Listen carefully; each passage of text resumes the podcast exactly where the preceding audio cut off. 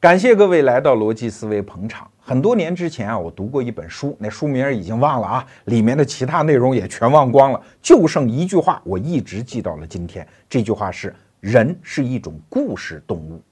哎，刚开始读到它的时候，觉得好奇怪，这也太奇谈怪论了吧？但是随着我的年岁越来越长，我越来越觉得这句话简直就是真理。尤其是我干上了媒体这一行之后啊。一个新闻学院的毕业生，什么时候叫登堂入室，会干媒体这一行了？就是他学会把各种信息、知识、规律、数字装到一个故事的外壳里，再表达出来的时候，他才算会干这一行。原来我在电视台的时候啊，制片人批评编导最重要的一句话是：你不会讲故事。对。故事是人类传达信息最重要的一个工具。你看，我们普通人平常也想不起来去学一点现代的医学知识啊，什么天体物理知识啊。可是把这些东西一旦装到故事里，比如说美剧啊，什么实习医生格雷呀，急诊室医生的故事啊，还有什么生活大爆炸呀，这些知识就散入寻常百姓家啊。所以有些人呢，老在那儿讲，哎呀，我这知识特别好，老百姓特别 low，听不进去。错。仅仅是因为你不会讲故事而已，所以西方有一句谚语啊，说真理是赤裸的，所以大家都不待见他。于是他跑到村里去借了一件衣服，穿上之后成为大家的座上宾。这件衣服就是故事。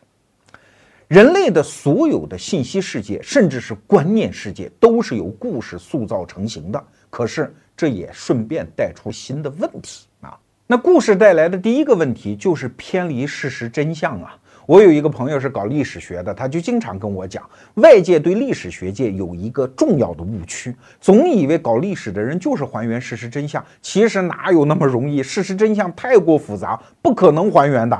搞历史的人唯一的任务就是基于大家都公认的那些史料，然后搞出一个解释系统。说白了就是讲个故事嘛，啊，只要在逻辑上推得通，言之成理，持之有据，这就是历史学的大家。所以。搞历史和搞真相完全两回事，后者其实是侦探的任务，不是历史学家的任务。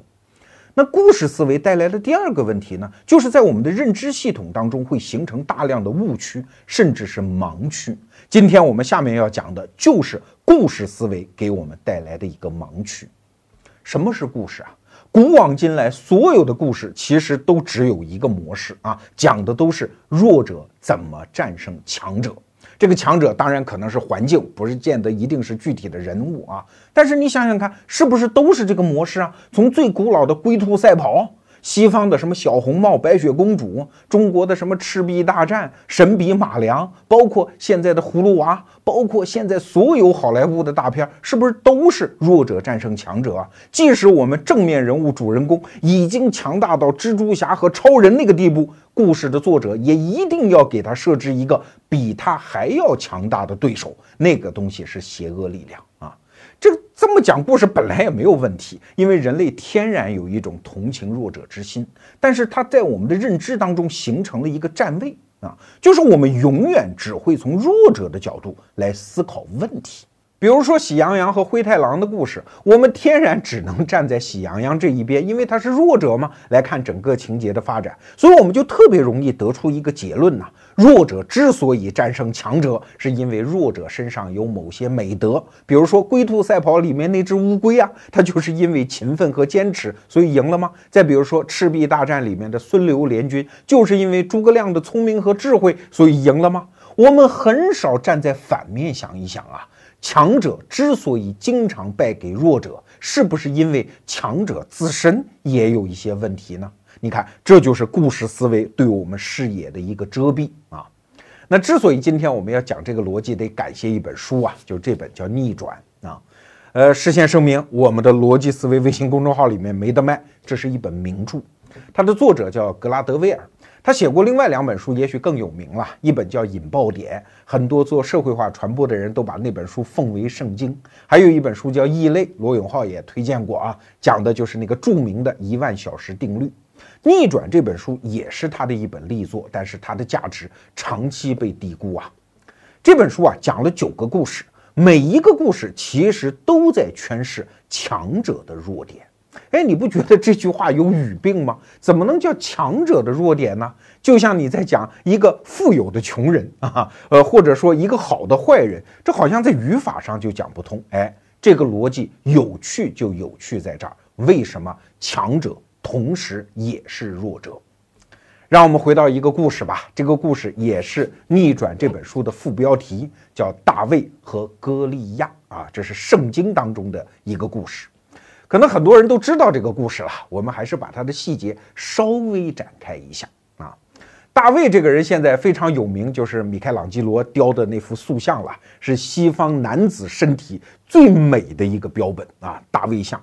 当时是这么回事儿。意大利的佛罗伦萨人先打了几个大败仗，民心士气非常受挫折。那怎么激励一下大伙呢？给点鸡汤喝一喝呢？哎，于是大伙凑钱，请当时只有二十多岁的雕塑家米开朗基罗雕了这么一个大卫像。哎，那为啥不雕别人的像？什么凯撒也可以雕一雕，偏要雕这个大卫呢？是因为大卫在西方的历史传统中，尤其在圣经主导的基督教的历史传统当中，它有一个符号化的意义，这就是以弱胜强。大卫是谁啊？是公元前十世纪以色列人的一个王啊！以色列人有很多著名的王，什么扫罗王、所罗门王，但是最著名的是这个大卫王。他现在的形象还留在扑克牌当中。我们以前的节目也讲过啊，扑克牌当中的黑桃 K 最大的那张 K 就是这个大卫王。大卫王后来有很多故事啊，今天我们都不讲，我们就看他在历史舞台上登台亮相的第一个瞬间，那就是一个故事，叫大卫战胜歌利亚。歌利亚是谁啊？是以色列人的一个死对头，叫非利士人派出来的一个猛士啊。这个家伙个头非常之大，在当时的营养水平下，居然长到了两米零五的个头啊。菲利士人跟以色列人打仗吗？就把这个歌利亚给派出来了，叫阵啊！谁敢跟我打？谁敢跟我打？一连叫了四十天，当然这个数字我也不大信啊。说一天叫两遍，那以色列人就吓傻了。这么一大傻个，谁打得过他呀？谁都不敢出战。来，这个时候大卫就出场了。大卫这个时候可不是王，他只是一个普通的放羊娃啊，一个牧童，他就走到了当时以色列人的王。扫罗王的面前说：“我愿意去出战。”扫罗王说：“你这么一小孩放羊的，你哪能打仗？去去去，一边去啊！”那大卫说：“我可以的。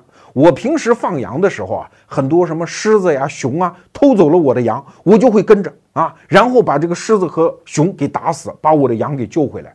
我也不知道这狮子为什么缺心眼啊，逮着羊不马上吃，还得让它给救回来。那后来扫罗王说：‘你听着好像你也挺行的哈，要不你就去吧。’这么的啊，我这儿有一副好盔甲，还有一柄好剑，你拿上。嗯，大卫说不用啊，我穿上那玩意儿连路都不会走，我什么都不用，我就自己去就行了。于是大卫就带上了自己平时放羊用的棍子，就上了战场。沿途呢，在地上捡了几个石子儿，放到自己的肩带里面啊，然后奔着歌利亚就去了。歌利亚说：“哟吼，来一小孩儿，手里拿个棍子，这是要搞什么打狗棒法吗？啊，这是侮辱我呀！你过来，过来，我弄死你啊！”那大卫就走到近前，然后就拿出了一个东西，叫抛石器啊。其实说来也很简单，就是两根带子，中间有一个皮囊，把路上捡的那个石子儿放在这个皮囊当中，然后拎着两根带子就转，揉揉揉揉转，然后转到一定速度之后，把其中一根带子放开，那个石子儿就飞出去了。你看那个歌利亚，他是重装步兵哎。全身是顶盔贯甲呀，但是有一个地方你没有任何防护，就是自己的脸呐，尤其是前额。那这颗石子儿就直接命中了歌利亚的前额，这个家伙扑通一下就倒下去了。大卫三步并作两步上去，用歌利亚自己身上的剑把他的头就给割下来了。那菲利士人一看自己最猛的勇士都已经死了，然后就四散奔逃。大卫王就赢得了这次以弱胜强的战斗啊！故事就是这么简单。但是我们稍微给这个故事复复盘，你就知道诀窍在哪里。首先，这歌利亚就是当时典型的重装步兵，他浑身的盔甲大概一百多磅重啊，浑身防护的非常好，而且他手里带着三样武器，一个呢是头枪，这是一个步兵重装步兵用的远程武器。在敌人还在很远的时候就可以投过去，然后手里呢还拿着一杆矛啊，这杆矛呢是近战武器，还有一个更用于近战的武器，就是身上带着一柄剑。他身边还有一个人拿着一个盾牌啊，来防护他的。这是典型的重装步兵的态势。可是你要知道，古代战场上的兵种大概可以粗略地分成三类：一类就是歌利亚这种重装步兵，第二类就是骑兵，第三类就是大卫王这种投石手或者是弓箭手。总而言之，是远距离抛射武器啊。那重装步兵、骑兵和投石手，他们之间构成了一种叫循环克制的关系，有点像我们今天玩的那个剪刀石头布啊，是循环克制的。我们来看他们之间的关系啊。投石手最怕的是骑兵，因为你投石嘛，要的是个准头，而人家骑兵是在高速运动当中，你投不准嘛，迅速的可以走到你的近前，而你又缺乏近战武器，你当然投石手就会吃亏呀。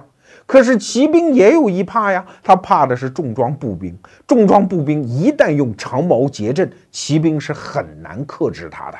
而重装步兵怕的是谁呢？恰恰又是投石手，因为你顶盔贯甲那么重，所以你的机动性几乎就没有了。你等于是一个肉靶子，只要身上没有防护的地方，都很容易被弓箭或者是投石给击中。你可千万不要小看投石这种武器啊！中国人不太熟悉，我们习惯于用弓箭嘛。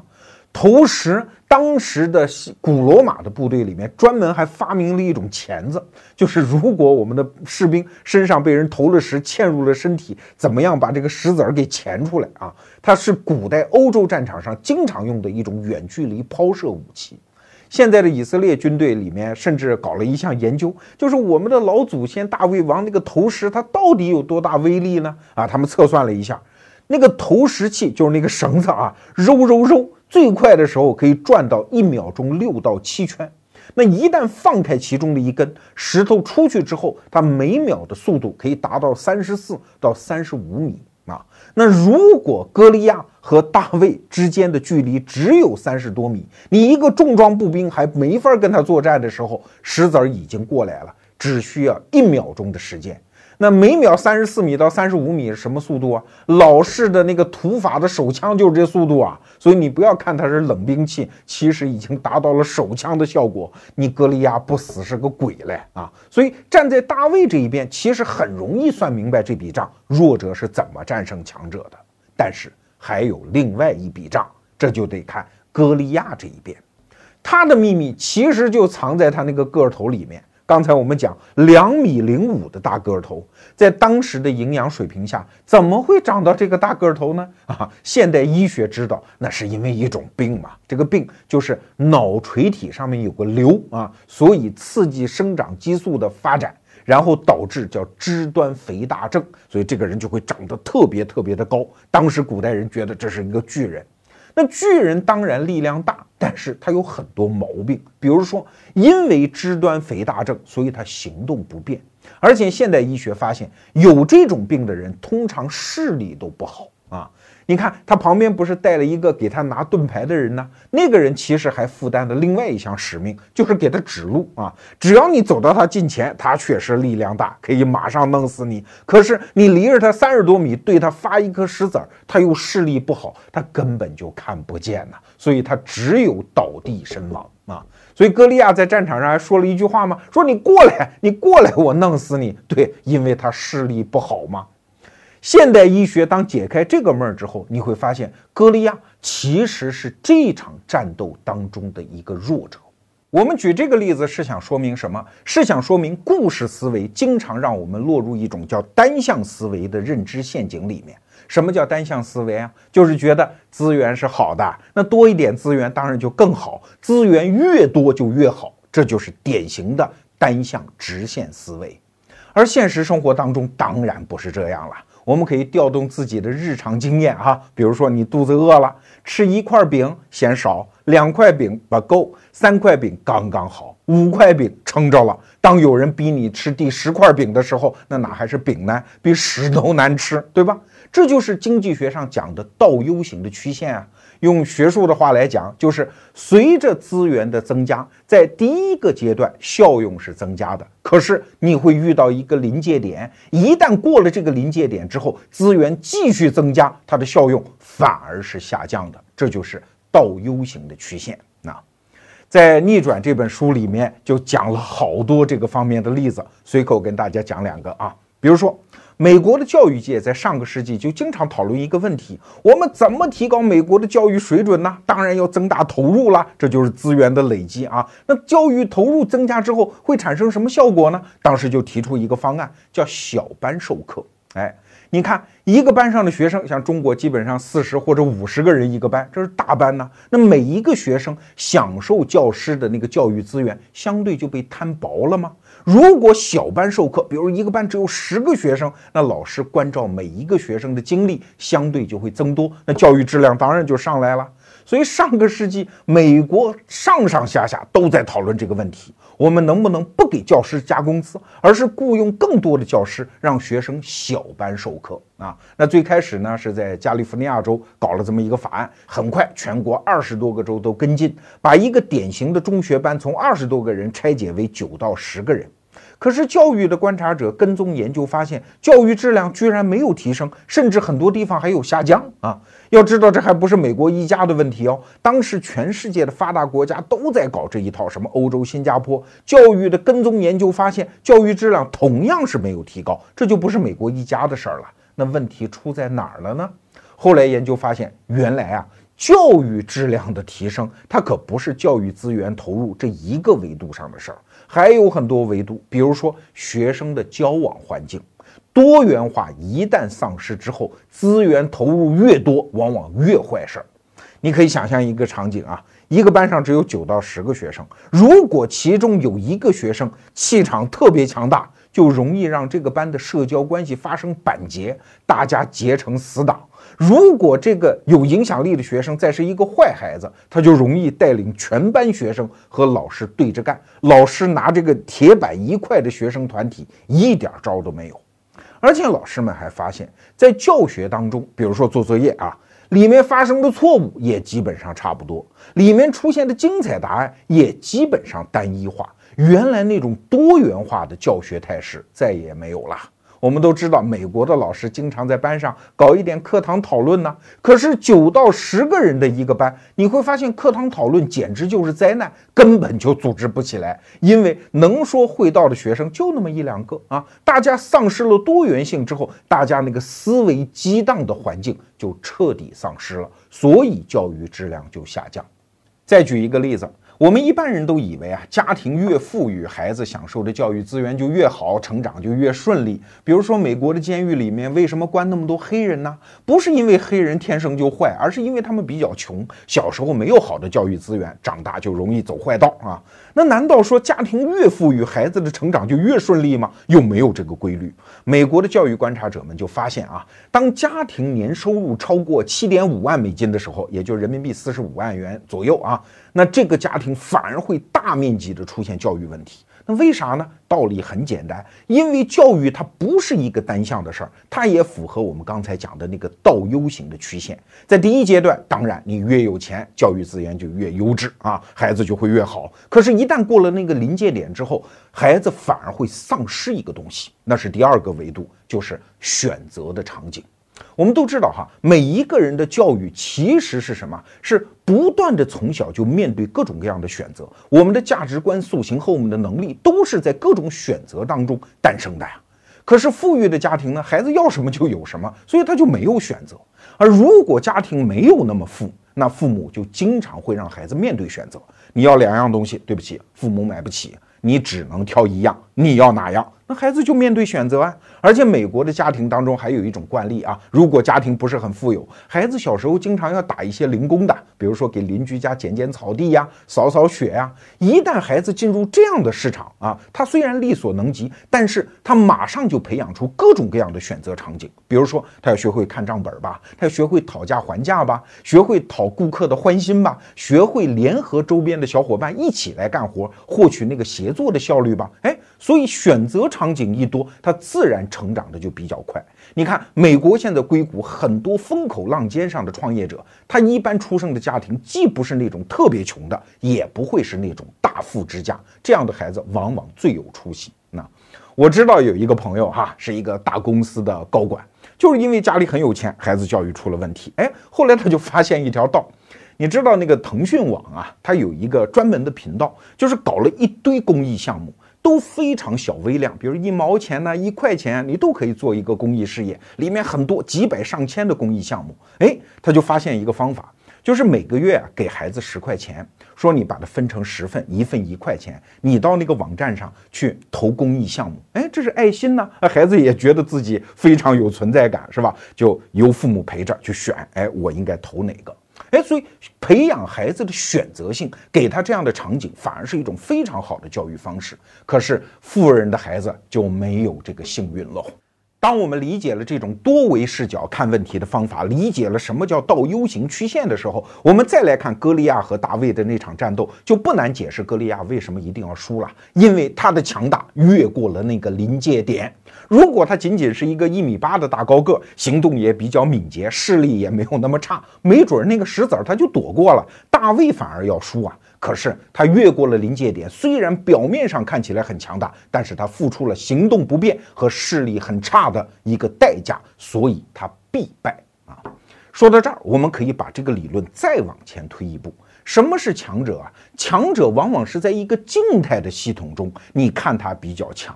可是，一旦从一个时间的演化的一个动态的视角去看他的时候，强者为什么强？哎，答案也许让很多强者很泄气呀，是因为他弱，所以他要变得强啊。此话怎讲？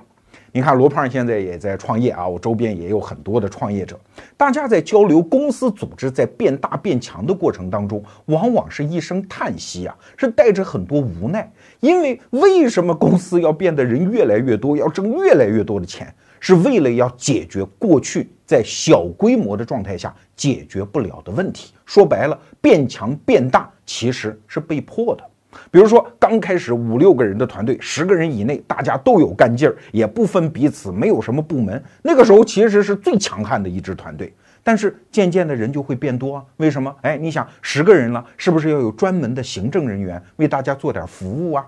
到二十个人，哎，我们再招人的时候，是不是要有专门的人力资源部门呢？当到五十个人的时候，哎呀，觉得这个企业文化已经有点稀薄了，有点乱了。我们要不要搞一个企业的文化组织啊？啊，给大家洗洗脑啊，搞点什么团队建设呀？当人数再多的时候，公司的业务又发展大了，各种各样的舆论危机又扑面而来，我们是不是要增设一个什么 PR 的公关的部门呢？公司变大其实是解决一个一个的问题而变大的，而不是它变得越来越强。强是一个静态看过去的视角，而不是真相和底色。其实我们还可以把这个逻辑再往前推一步。刚才我们讲的是因弱而强，就是为了补足原来的弱点，从而在表面上显得强，显得资源很多。其实强者还有一个宿命啊，就是因强而弱，他要主动往自己弱的方向去走啊。给大家举个例子，前不久我在一个企业家的一个学习班上遇到中国很著名的一个企业家，是谁我就不说了啊。哎，我说你老人家是大佬哎，怎么也要来学习这种新知识啊？他说没办法嘛，骑虎难下嘛。你想，我的主营业务一年已经是二百亿人民币的营收了，但是我每年想要增长百分之十，那好难呐，在那个业务领域要增长二十亿太困难了，所以我只能用自己的资金实力，看看能不能往新的业务方向上走一走。说白了就是多元化吗？你以为多元化是企业主动的？它是没办法被那个业绩增长的要求被逼着往那方向走。但是只要是你不熟悉的领域，你在那儿，你就是一个弱者啊。所以啊，你看很多互联网公司都有这样的特点：他刚开始成功，获取了巨大的流量，然后他就在想，我的主营业务想增长很困难了，我能不能把一些其他的领域的产品也放到这个流量当中，获得新的增长点嘞？所以我在私下和很多创业者聊哈，大家说选取好的创业方向有一个标准，就是那些大公司做的二三线的产品。哎，为什么？两个原因。第一，大公司有战略发展部门，它有很强的分析能力。它既然做这个产品，一定有它的道理。我们创业者搞不清楚没关系，跟大公司学。但是大公司因为它是强者，它做这种新业务的时候，它是三心二意的。是犹犹豫豫的，不会把自己的全部身家性命压上去啊！所以，我们创业者在这些方向上反而有竞争力啊！跟大公司的二三线产品去竞争，往往胜算非常大。你看，这就是大公司强者因强而弱的逻辑。在这儿，我特别想给大家推荐一个人啊，叫王东岳。这个人没有什么非常正式的学术身份，但是他近些年来提出一个非常重要的哲学原理，叫地弱代偿。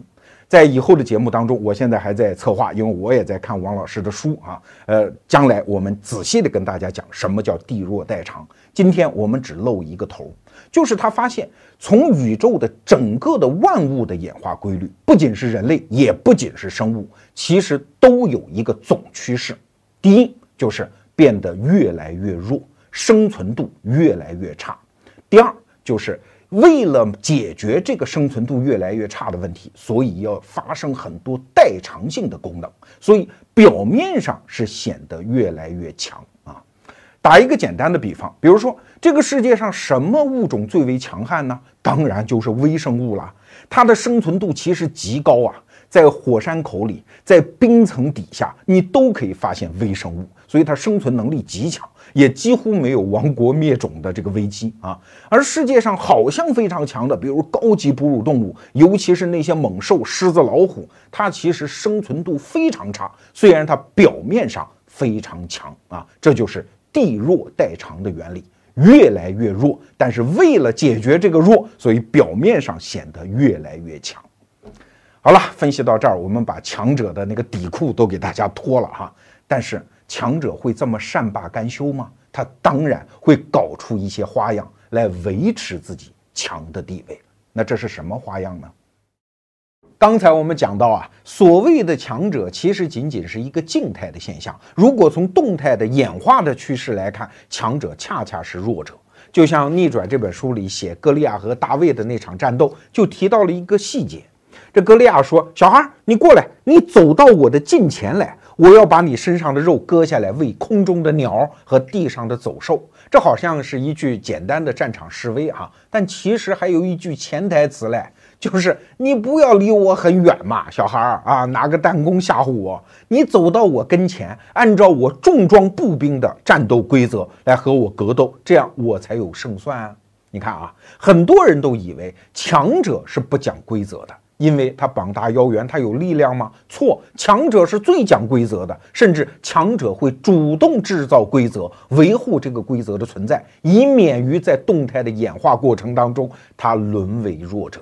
他只有靠在力量之外叠加一层又一层的高维规则、多维规则，他才能够保持自己立于不败之地。历朝历代的强者从来都是这么干的。那举个例子来说，擒拿格斗。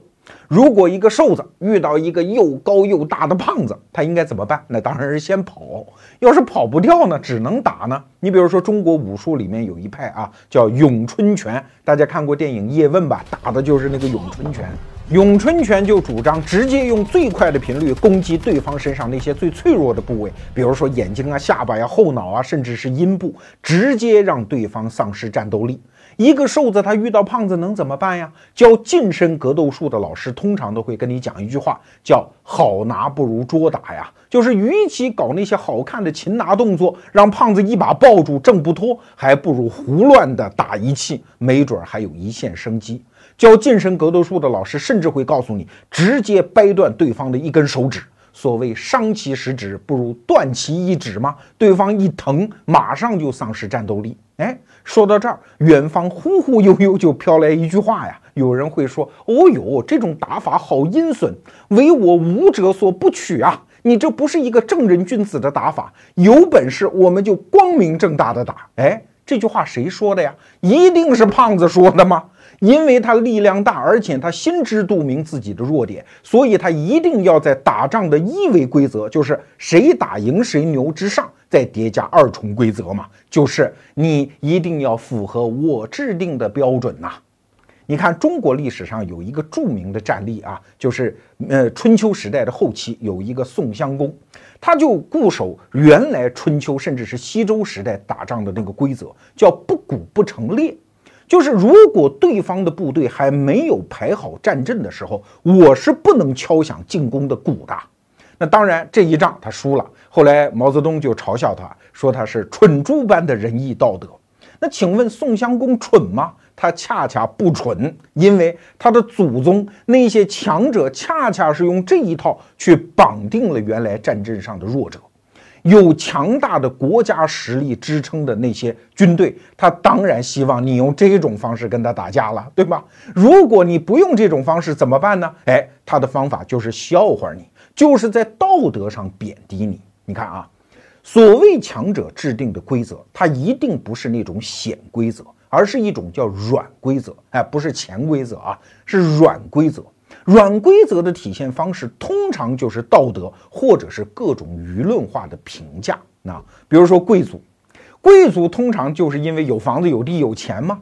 但是他也知道啊，在长期的演动过程当中，他这些房子、地、钱往往会丧失的。那他怎么维护自己的地位呢？他就搞出非常繁复的二维、三维和多维规则。比如说礼仪呀，对吧？贵族吃饭那背是不能沾椅子背儿的。要穿那种很容易皱的衬衫，这样你一旦沾了椅子背儿，就大家就会笑话你啊。比如说吃饭的时候，甭管吃多么掉渣儿的点心，那头是不能低的呀，得这么慢慢的吃啊。只有喝汤能例外，微微的低一点头喝汤，要不然实在低到到身上不好看。那这些规则就是制约平民的。因为你没有经过繁复的礼仪的设计，你就不能加入我们贵族的这个行列。你光有房子、有地、有钱不行。你如果是一个暴发户，我们集体还得笑话你。这种现象，我们在社会现实当中大量的可以观察得到啊。再比如说，前一阵儿我看到一篇文章，是批判小米公司的，说不要看到小米用那么低的价格卖货，好像是便宜了消费者，而实际上它危害甚大。那危害哪儿呢？危害了上游供应商啊，因为这么低的价格，上游供应商就挣不到钱啊，他们挣不到钱，他们就不创新呐，他们不创新，整个产业链就要垮呀。从长期来看，这是不对的呀。你看这套逻辑啊，商场上本来只有一维规则。就是哪个企业打赢了、活下来了，它就是牛。但是对不起，我要给你制造第二维的、隐含一种道德评价的规则，就是你的竞争方式要能维护所谓的创新啊。我干媒体这么多年，近三十年来，我们观察媒体对企业通常都有一个批评。三十年来的中国媒体啊，都是说：哎呀，不要搞这种烂泥战嘛，不要搞这种超越底线的价格战嘛。这样对整个中国的制造业的创新能力是没有任何好处的。但是就这三十年来，这种声音一直在飘荡。但是中国制造业就是一直打烂泥战，而且创新能力还一直在提高。请问怎么解释呢？整个市场经济它有自动的一种平衡机制，不需要你做这种道德上的操心。那请问是什么人在说这种话？什么人听这种话听得最入耳呢？就是那些根本不会打价格战、不会控制成本、把产品的价格压不下来的那些传统企业，他就会说这种话吗？这就是典型的叠加二维规则。再比如说哈，《逆转》这本书里还举了一个很精彩的例子。我们都知道，美国 NBA 联盟当中有一支球队叫国王队。国王队现在的老板是一个印度人，叫拉纳戴夫啊。这个人身世非常传奇。他十几岁的时候就从印度考到了美国，什么哈佛呀、麻省理工啊，读了个遍。八十年代又跑到华尔街去混。挣了一笔钱，九十年代呢又跑到美国西部的硅谷去创业。现在 NBA 球场上的很多比分系统、显示系统都是他的软件公司给搞的啊。后来越搞越大嘛，现在干脆自己收了一个球队玩。但是拉纳戴夫这个人最开始跟篮球是没有缘分的，因为他觉得篮球好蠢啊，怎么会一帮人投了篮之后迅速的往回跑，等着对方来打自己呢？啊，哎，好奇怪，还是足球和印度的板球好看。所以刚开始他对篮球一点感觉都没有。那他怎么结的缘呢？是因为他闺女，他闺女叫安贾丽·纳达戴夫，现在也是美国 NBA 球场上的大明星啊，啦啦队队长，身材非常之火辣，长得也非常好看的一个印度女郎。那但这个女孩在十二三岁的时候啊，参加过当时美国的青少年篮球联赛。女队啊，当时组了一个队叫红山队，但是这个队好可怜，为什么？就是这个安贾丽的一帮同学嘛，她的那些同学的父母其实跟这个拉拉戴夫一样，都是一些软件工程师，说白了，家庭里面就没有运动细胞。可是这个安贾利就非常好强，说我一定得赢，我就是要当冠军啊！最后这个纳拉代夫也没办法，宠爱这个女儿嘛，说行，爹给你想办法。他作为一个软件工程师啊，公司的事儿也不管了，然后找了一个所谓的体育专家，其实也就是他公司的一个员工啊，一起来训练他女儿所在的这支队，叫红山队。那这个时候你怎么办啊？因为这帮女孩身材也不是很高，体能也不是很好，那个投篮技术就更不要说，她还要赢，她还要当冠军，这怎么可能呢？拉拉戴夫这个时候就注意到篮球比赛的两条规则，一个叫五秒违例，一个叫十秒违例。啥叫五秒违例呀？就是对方投完球，己方得到球之后，从底线发球五秒之内你必须发出去，如果不发，那算犯规，要把球交给对方。十秒违例呢，是从底线发球，不管你怎么传球，十秒之内你必须过中线到自己的前场，如果没过也算犯规，球要交给对方。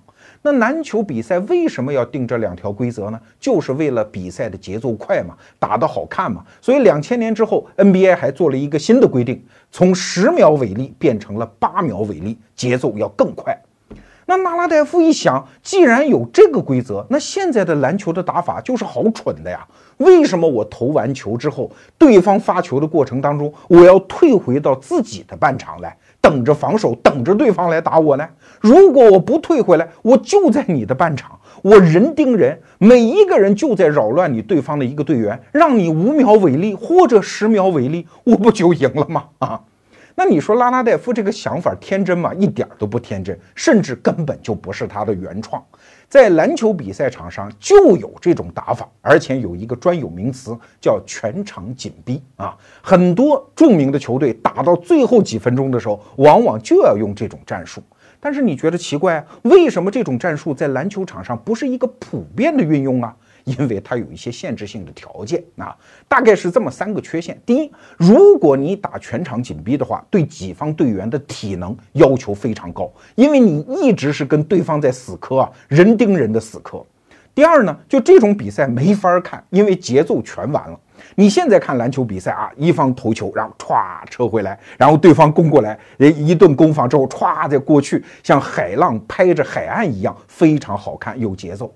可是，一旦打全场紧逼，场上就是不断的犯规，不断的吹哨 啊，那这个比赛过程就变得非常之难受，甚至一场篮球比赛打四个小时都不见得能打得下来。那要知道，篮球比赛它作为一个游戏，它的很多收入是来自于观众啊，不仅是现场的，还有电视机前的。如果篮球比赛变得非常之难看，那收入就会大减啊。所以那些强队之间就会达成一个默契，不到万不得已不搞什么全场紧逼。还有最后一点，如果这个逼紧了之后，你想人都是有三分土性的。大家就会有情绪上的那种激动啊，球员之间、教练之间、球员和裁判之间就经常会发生那种冲突，所以强队之间经常会有这种默契，我们不要去挑起这种毫无必要的冲突。但是纳拉代夫哪管那一套？我的女儿就是要赢嘛。那好，那咱们就来全场紧逼。所以他在训练这支球队的时候，他用的方法就不一样啊。什么远距离投篮的准头，这个东西完全不要用啊，就训练两样东西：第一，体能，你能跑，能够盯死对方啊。这个小女孩训练一阵儿，体能上来的很容易。第二，就是篮下投篮啊，直接上篮的技术，那投篮的准头要求就不高了嘛。所以红山队的打法就是这么一个打法啊。投完篮之后，对方要发球了，人盯人不撤回来。然后大声的在球场上尖叫吓唬对方，你想美国的那些女孩子十二三岁青少年联赛吗？谁见过这个打法？场上就傻掉了呀！啊，所以经常会出现零比几、零比几的这样的比分。红山队就是用这样的战术，一路当真就在当年打到了全国青少年联赛的冠军。安贾丽的愿望真的就实现了。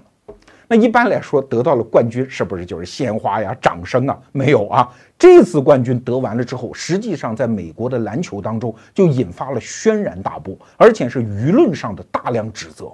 比如说，对方的很多主教练说：“哎，你这个拉拉大夫，你要干什么呀？你这不祸害孩子吗？孩子打比赛搞篮球，那比赛第二，友谊第一，尤其是得到教育是最重要的。”他得训练出对于篮球的理解，得有美感呢啊！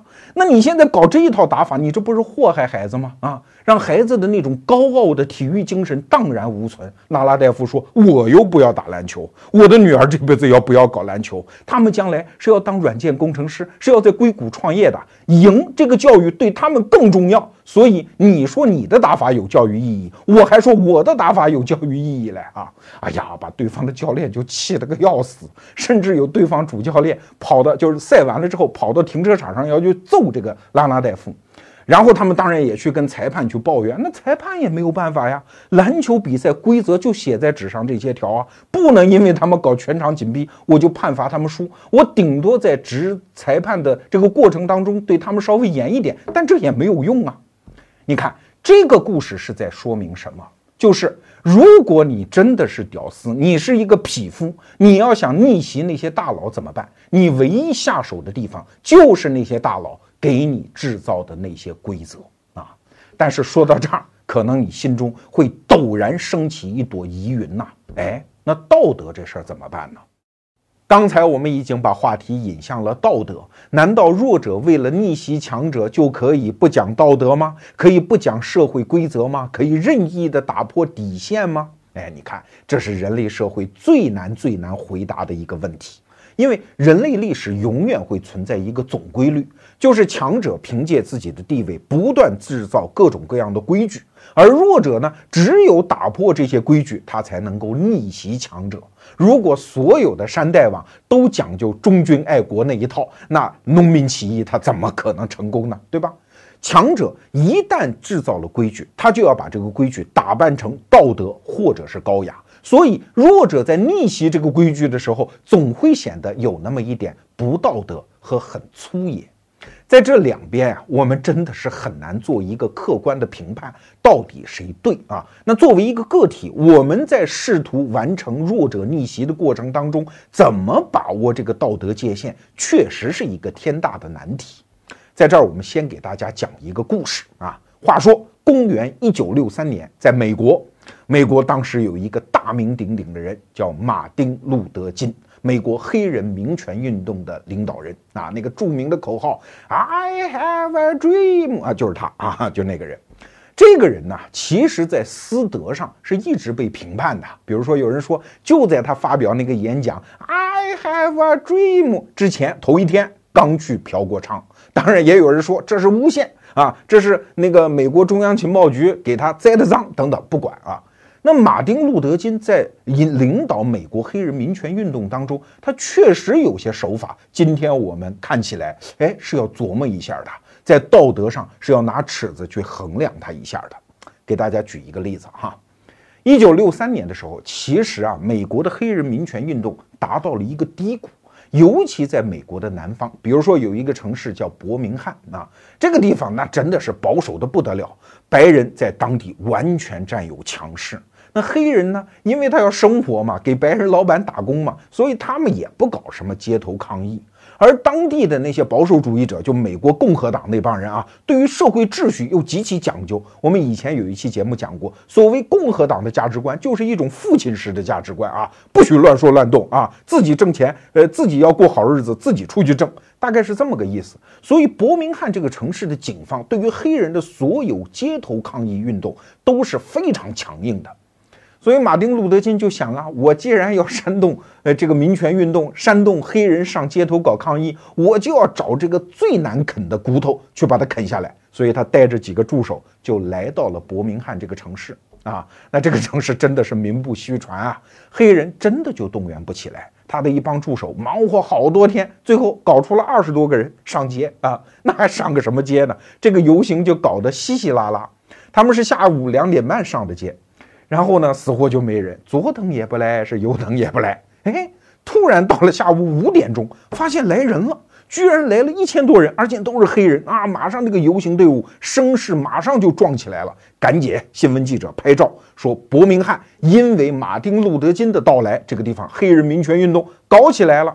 其实是怎么回事呢？其实你琢磨一下那时间，下午五点，黑人工人们下班了嘛，对吧？从工厂门口走出来，所以就显得是在游行。那新闻记者一张照片拍出来之后，在报纸上一登，马上就造就了这个气势啊。所以马丁路德金说。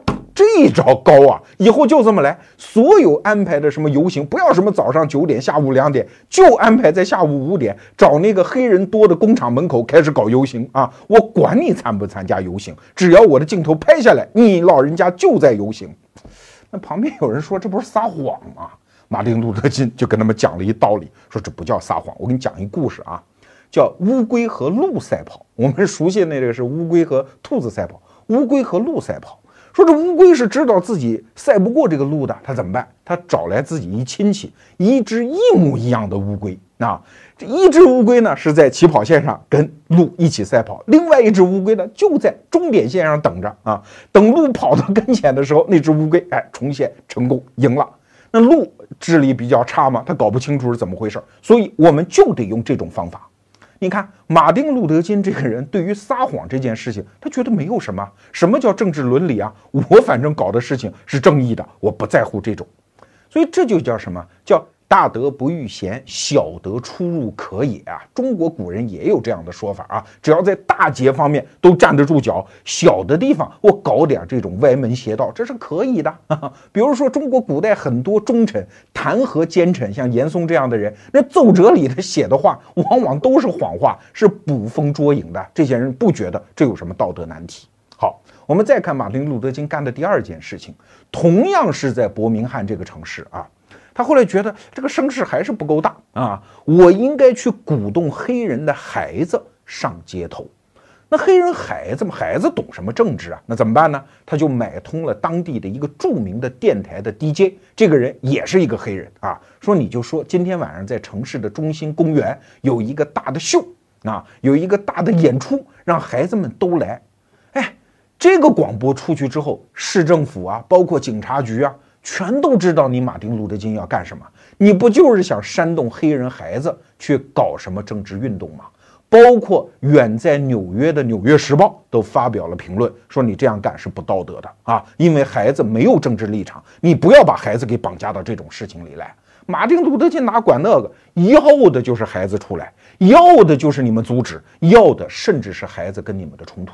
果然，孩子一聚集之后，马上。当地警察嘛说你们扰乱秩序，你们这个不按我们的规定游行啊，当时就逮捕了六百多个人。这是孩子，是学生哎，家长们就不干了，找马丁路德金哭诉。马丁路德金说：“哎呀，不要担心呐，这个孩子读书耽误几天不要紧的。哎，你看啊，我给你讲三大好处。第一。”这个孩子啊，暂时到监狱里住一住，那叫新环境啊，摆脱你们的黑人脏穷乱的那个社区，没准是好事儿嘞。第二，他又想读书，监狱里是可以读书的。第三，你看我，我多次进监狱，我读书就是在监狱里的。这个隔了这么多年，我们一听就知道马丁·路德·金在胡扯嘛，对吧？监狱怎么可能是孩子生长的好环境呢？但是他为了安抚家长，这种话他就说得出来啊。那果然到了第二天，又来了一千多个学生。学生是旷课来游行哎。对于学生来讲，尤其是孩子，他有什么政治主张？只要不让他上课，不让他坐在课堂上，你让他干什么，他可能都更爱去啊。更何况那么热闹的事儿呢？就在聚集了一千五百人的这个游行现场，就发生了事情。因为警察呀，准备了大量的高压水龙，还有那个警犬，呃，来试图喝阻这些孩子。哎。马丁·路德·金一看机会来了，说：“警察既然用水枪来，哎，组织孩子进攻，向警察的警戒线去冲击，试图引发双方的冲突。旁边的新闻记者的镜头都等着拍呢，对吧？所以孩子就冲上去了。正好这个时候有一头警犬，那狗嘛，它不通人性嘛，就像一个孩子扑过去。那那个孩子呢，其实还不是参加游行的，是一个下了课来看热闹的孩子啊。”就正好站在那个警犬的面前，旁边记者咔嚓一下就把这个镜头给捕捉了。这张照片上面的三个角色，你看的真的是诠释了一个，就真的让所有的旁观者觉得义愤填膺的场景。你看，警犬是那样的凶恶，警察是那样的冷酷，戴着墨镜，而黑人的孩子完全面无表情。我也不知道这个瞬间他在想什么啊？也许压根儿就是面无表情的那一个瞬间被抓下来了。这个孩子表达的那个面部表情，表达的意思是：来吧，我就一条命，你们取走吧。那这幅照片登到了全国报刊的头条上，那引发的那个同情心和政治上的轩然大波，你就可想而知啊。但是没有人计较背后的细节，背后的细节是啥？警察虽然戴着墨镜，显得很冷酷，但是狗为什么没有扑上去要孩子？警察瞪着呢，他扑不上去。第二。当时参加那个游行队伍里面的，包括这张照片里面都可以看得到，其他黑人是以围观的居多啊。他们那个表情是很平静的，他们不是像那个照片主体的构图里面显得那么剑拔弩张。绝大多数人是围观的，但是这些细节没有人计较。马丁·路德·金怎么样？赢了呀！一九六四年就在第二年，约翰逊总统签署了叫民权法案啊。那。马丁·路德·金现在是作为一个彻底的正面形象载入了史册，但是我刚才讲的这两个小故事，请问你怎么评价？我先说说说我自己的评价啊。第一件事情啊，还可以，不就是撒谎吗？对吧？撒谎这件事情，你不要觉得有多邪恶。在现在这个资讯时代，一个人你要想撒谎，你就去撒，因为社会的迅捷的资讯传导，自然会把一些谎言识破和纠正。所以你觉得撒谎对于你的事业有帮助，你可以撒，只要你愿意承担它的后果和责任，那我觉得在道德上也没有什么可评判的。但是第二件事情恕我直言，马丁·路德·金取得再高的成就，我罗胖子也低看他一眼。为什么？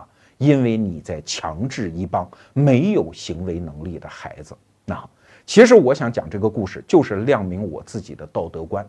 道德这个东西，不是爷爷奶奶说了，祖宗老师说了，它就是我应该遵守的道德。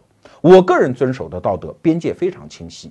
如果强制他人，就是不道德；如果我没有强制他人，我在我的自由意愿下进行选择，比如说我爱抽烟啊，只要我没有逼着我的同事去抽二手烟。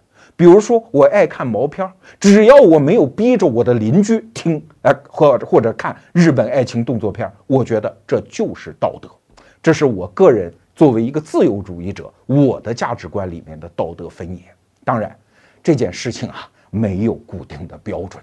好在今天我们讲的，其实核心议题只有一个，就是我们每一个人看每一件事情，看每一个强者和弱者，我们都应该摆脱那种故事思维。说白了。单向思维，人的一生永远是多向的，它既有成功有赢，但是也有道德。这个多维的人生，怎么选择你的道德观，自己选了。